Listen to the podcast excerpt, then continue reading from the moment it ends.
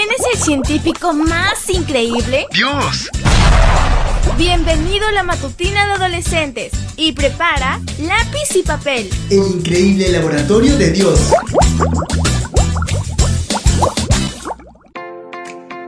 Muy buenos días y un feliz sábado para todos. Hoy es 3 de febrero y la matutina la hemos titulado No te escondas. Consultaron otra vez al Señor para saber si Saúl se encontraba allí. Y el Señor respondió que Saúl ya estaba allí y que se había escondido entre el equipaje. Primera de Samuel 10:22. ¿Te imaginas a un rey tímido escondiéndose del pueblo? Eso es lo que le pasó a Saúl. Había sido ungido y confirmado por Dios para ser el rey de Israel. Pero, avergonzado y temeroso ante la gran responsabilidad que eso suponía, se escondió entre el equipaje intentando escapar de la mirada del pueblo que lo esperaba con gran expectativa. ¡Qué situación! La timidez no es un defecto, y por lo que muestran las investigaciones, es totalmente superable.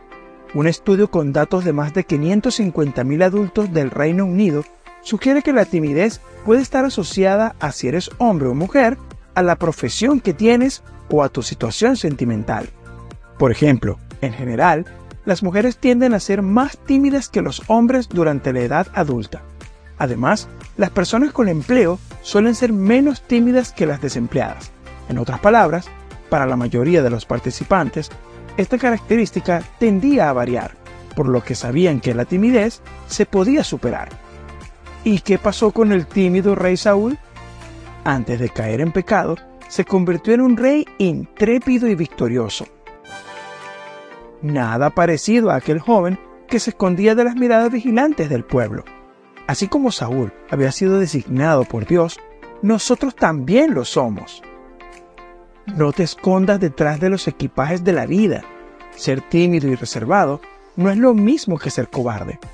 Tal vez Dios esté moviendo tu corazón para que le hables a un amigo acerca de Jesús, para iniciar un grupo pequeño de lectura de la Biblia en tu escuela, o para cantar, o para desarrollar algún otro talento para honra y gloria de Dios. Ora pidiéndole a Dios que tu amor por Él y por la causa de Cristo sea mayor que tu timidez. Mañana te espero para que sigamos conociendo el fascinante laboratorio de Dios.